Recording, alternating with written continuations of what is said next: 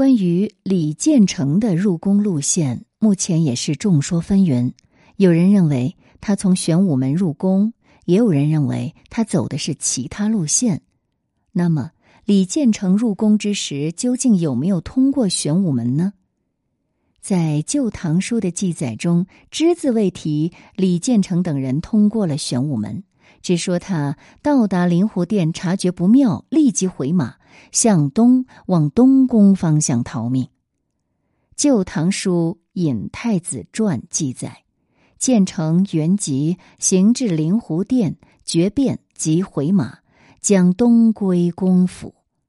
而《资治通鉴》当中则有二人往玄武门方向入宫的记载，同时也有当他们觉察情况不对的时候，立即向东宫方向逃命的描述。《资治通鉴》乃拒入去玄武门，建成原籍至灵湖殿决变，即把马东归公府。在《新唐书·尹太子传》当中，明确提到了二人是先到玄武门，然后到灵湖殿，随后发现不妙，立即往太子府方向逃窜的这个行动路线。《新唐书·尹太子传》写道：“驰名乘马至玄武门，秦王先至，以勇士九人自卫。建成原籍至灵湖殿，决变俱反走。”这就带来一个问题：如果他们哥俩在皇宫内向东就能够逃回太子府，又为何来的时候非要从外面走玄武门入宫呢？按照当时皇宫的结构，东宫西墙与皇宫东墙是同一座城墙，这个墙开有一扇门——通讯门，通过这个门，建成原籍就可以自东宫进出皇宫了。同时，从北面走玄武门进入皇宫也是一个选择。那么，按照史书的描述，二人逃命时确定选择的是走通讯门。那么，当他们进入皇宫的时候，真的是按照《新唐书》所述的走的是玄武门入宫的吗？回答这个问题的话，我们需要确认两条信息：一个是他们本来是从东宫的什么位置出发的。第二个是二人入宫的目的地究竟在什么位置？那首先，太子宫结构是与皇宫相仿，南部是正式办公地点，北部是生活起居地点。玄武门事变当天，李建成明显既没有心情，也没有什么时间去升堂办公，所以他大概率是从北部的寝宫出发的。其次呢，我们再来看看他们到皇宫中的目的地，也就是李渊当天召集开会的地方。按照史书描述，当尉迟敬德觐见李渊时，后者方泛舟海池。那么，所以李渊当天开会的地点应该是在海池附近。当时皇宫当中共有三座海池：东海池、西海池、南海池。这三个海池都是靠近玄武门的，位于皇宫西北角。《资治通鉴》记载，上方泛舟海池。那如果根据李建成出发的起点与终点，我们能够绘出两条进入皇宫的路线来选择。那么，自东宫北部的寝宫到位于皇宫西北部的海池，走玄武门入宫的路线明显是最短的。要是走通讯门入宫，那就会绕一大圈，路程几乎是刚才说走玄武门入宫的路线的两倍。按照常理，李建成入宫应该走的是玄武门，而两个人逃命的时候之所以走通讯门，那是因为追兵就来自玄武门，他们只能够走另外一条路回宫。那么最后一个焦点就是。李渊当时身边到底有多少卫士，以至于需要秦王府八百多名勇士及数十名北门城上耗费半天时间才能控制住局势呢？按照大唐的编制，负责贴身保护皇帝安全的侍卫归属于左右背身府，每府有掌御刀的侍卫，称牵牛背身十二人。配御剑的侍卫称背身左右十二人，普通侍卫称备身一百人，负责仪仗的侍卫称执仗一百五十人。梁府光这个侍卫就有五百四十八人。不过，考虑到侍卫是一天当班，两天休息，所以左右备身府当值的近身侍卫大约是在一百八十人左右。除了近身侍卫之外，在皇帝所在大殿，极有可能是咸湖殿周围要害区域，还有担任警戒的外围的卫兵。总体而言呢，当时负责李渊安全的守备兵力可以参考一下隋炀帝在行宫时的规模。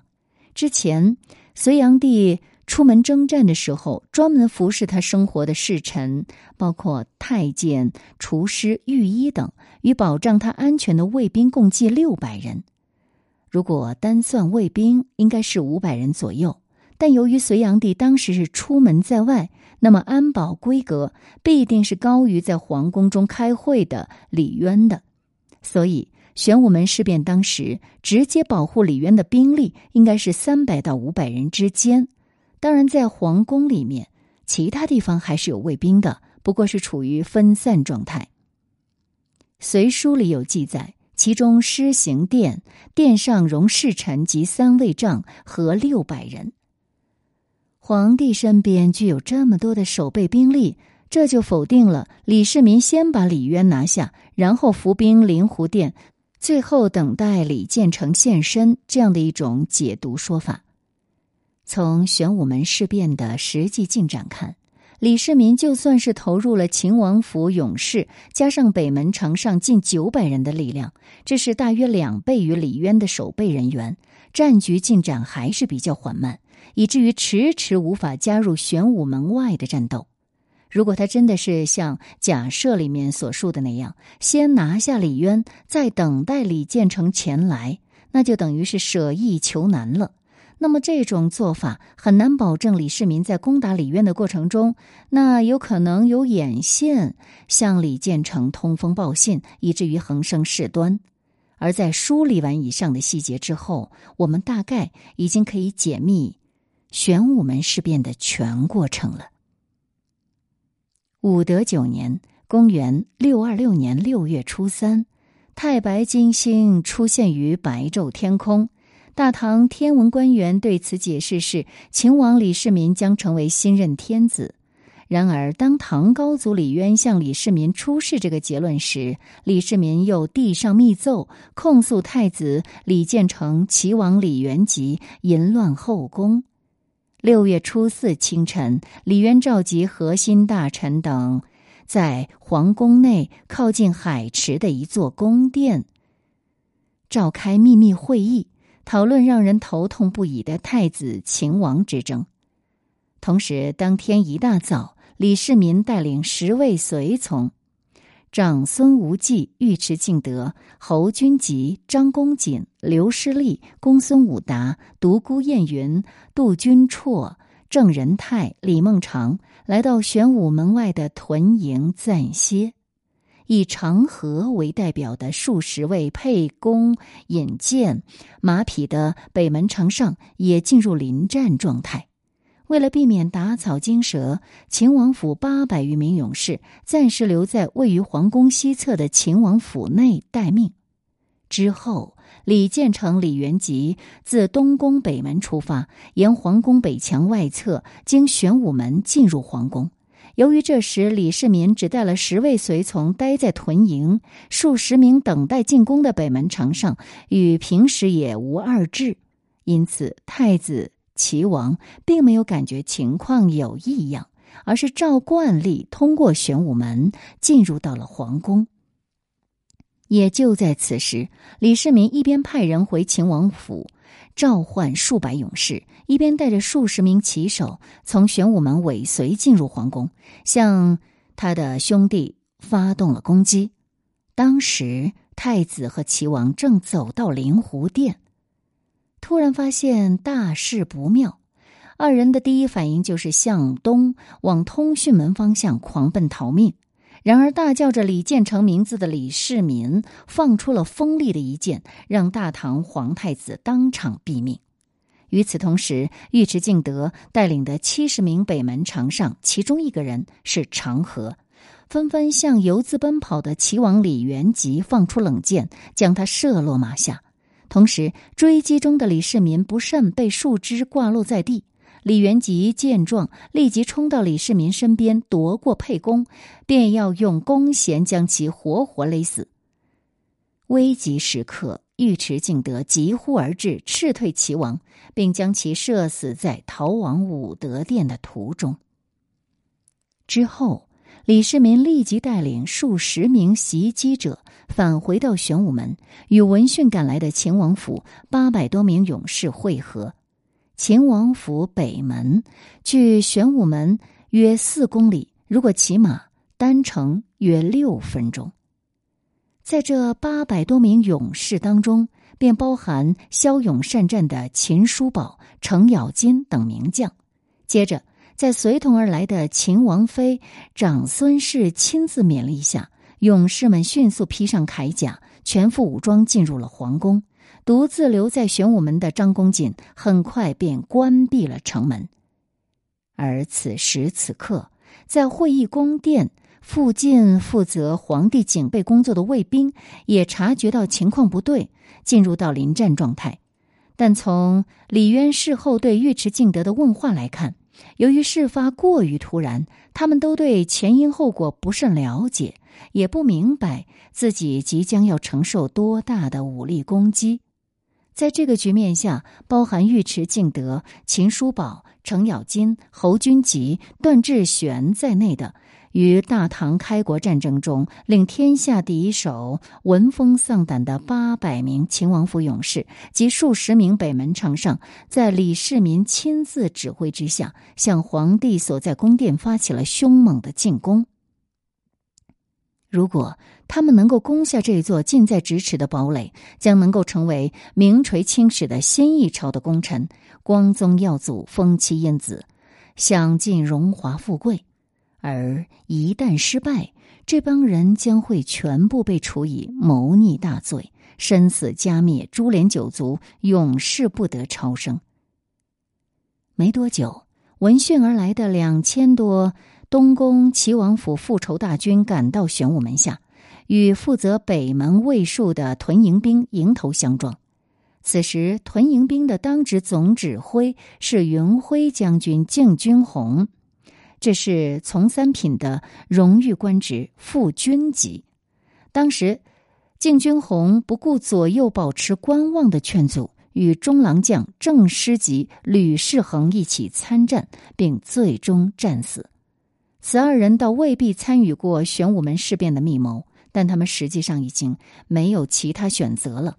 在当时情况之下，如果李世民失败，敬军红也难逃一死。因为玄武门发生这么多的事情，比如多达数百名秦王府勇士进入了皇宫，敬军红都没能阻止，这就是失职的死罪。那么他除了全力参战并寄望于李世民成功之外，别无出路。随着战局进展，近两倍于对手力量的秦王府军队终于击败了李渊的卫队，抓获了大唐皇帝及其核心大臣。这时候，全副武装的尉迟敬德就进入了会议大殿，请李渊把军权移交给李世民。以终结玄武门外太子齐王军队疯狂的复仇。随后，李渊被用一艘船控制在一片开阔的海池湖面上。《资治通鉴》记载：上方泛舟海池，市民使尉迟敬德入宿卫，敬德换甲持矛，直至上所。《资治通鉴》原文：上方泛舟海池当中。方是将要的意思，也就是说，当时还没有泛舟海池呢。事实上，两军交锋箭如雨下，李渊没有任何理由要离开宫殿高墙的庇护，跑到开阔的海池去避难。这就能够解释为什么全副武装的尉迟敬德能够直接走到皇帝面前了。随后。得到圣旨的尉迟敬德立即奔赴玄武门，向东宫齐王府士兵宣读皇帝的最高指示，并出示了李建成、李元吉的首级。复仇大军这才绝望散去。而在此之前，大局在握的秦王府军队与东宫齐王府军队之间呢，曾经有过短暂的战斗。至此，玄武门事变尘埃落定，李世民成为最终赢家。这个整个事件的运作呢，是分为三个阶段的。第一阶段，奇袭李建成、李元吉，要达成这个目的，既需要行动隐秘，又需要。具备足以瞬间击杀对方的强大的攻击力，长河还有数十名本就驻扎在玄武门的北门长上，是这个阶段破局的关键了。第二阶段，攻坚李渊卫队，要达到这个目的，需要集结更大规模的兵力。由于建成元吉此时已经死了，李世民已经没有顾忌，于是将所有八百多名勇士尽数投入战斗，可谓图穷匕现。第三阶段收拾残局，借助李渊授权驱散太子齐王府军队，掌握天下大局。回顾整个事变的过程，我们会发现。太多人都面临别无选择的境况。对李建成而言，他当天除了入宫去接受李渊召见、解释淫乱后宫情况之外，别无选择。而这个去解释，那就是赴一场死亡之局。对李渊而言，在接到李世民投诉之后。他除了必须要在兄弟之间做出取舍之外，别无选择，同时还面临尉迟敬德带甲逼宫。他除了将大权交给李世民，也别无选择。对于李世民而言，按照当时他和建成元吉水火不容的关系，以及李渊的不利导向，特别是有开始这个天文官员太白惊天而招致的猜忌。如果他不发动玄武门之变，等待他的轻则丢官失势遭软禁，重则突然被拉杀。因为这个呢是李元吉设计的暗杀他的方案，就是让几位大力士以类似五马分尸般的方式将一人拖拉拽致死。对于秦王妃长孙氏而言。亲临玄武门抚慰带甲将士固然值得钦佩，但如果这个事变失败呢？他的一生也就毁于一旦，最大的可能就只能够是自尽了。因此，他除了用自己特有的方式亲临战场助力之外，也别无选择。而对于尉迟敬德、长孙无忌这帮秦王府的亲信，以及以长河为代表的数十名北门长上来说，玄武门事变一旦启动，他们除了拼尽全力取胜之外，别无选择。因为一旦失败，这帮人都会被处以谋逆大罪，株连九族。而带领太子齐王府士兵冲击玄武门的冯立和薛万彻等人，他们同样别无选择。作为一名义士，怎么能在主公死后不为其报仇呢？至于……屯营将军敬军红，在当时的局面之下，也不容许他中立。如果李世民失败，等待他的也会是失职大罪。然而，我们这篇文章之所以提到这么多别无选择的目的，也并不是要强调李世民发动玄武门事变的被迫性，而只是感慨生命中确实是有太多不可控制的因素。对我们而言，也只能去控制我们能够控制的事物，去接受我们不能改变的命运罢了。比如李渊，他最后还是接受了帝王生涯被迫终结、两个儿子被杀的悲惨结果，将大权交给了李世民，并且在李世民的保护之下，于昔日的秦王府中伴着美人美酒，了却残生。这个秦王府后来改名为大安宫，而发动攻击的冯立、薛万彻这些人，在兵败之后，根据朝廷发出的赦免令，他们又硬着头皮前来投诚，因为没办法，太子齐王已不可复生，可是生活还要继续呀。而李世民也接受了这帮人继续成为大唐臣子的现实。毕竟昨日已逝，时代翻开新的篇章了。事变的始作俑者李世民，同样也得接受杀兄逼父这个人生中再无法洗刷的污点。而在十七年后，当他的儿子李承乾准备效仿玄武门之变，从父亲手中夺皇权的时候。我们也同样能够从他一度想自杀的举动中体会到，这位已经统治天下十七年之久的伟大帝王心里面难以言说的孤独与悲凉。《资治通鉴》记载：上御两仪殿，群臣俱出，独留长孙无忌、房玄龄、李世继褚遂良，谓曰。我三子一弟所为如是，我心诚无聊赖，因自投于床。无忌等争前福报，上又抽佩刀欲自刺，遂良夺刀以受晋王志。纵观李世民这一生，贞观之治无比辉煌，但是任何事物总有正反两面。隐藏在贞观之治这温暖背后的，正是玄武门之变的阴冷血腥。去掉后者，也就没了前者，二者合二为一，这才是李世民复杂完整人生的真实写照。最后，我们还是要向唐朝的史官致敬。他们确实将这一事件进行了完整记录，并以分散于多人传记的巧妙隐藏方式，来让这段惊心动魄的历史得以为后人了解。长河的墓志铭则补齐了这事件的最后一块拼图。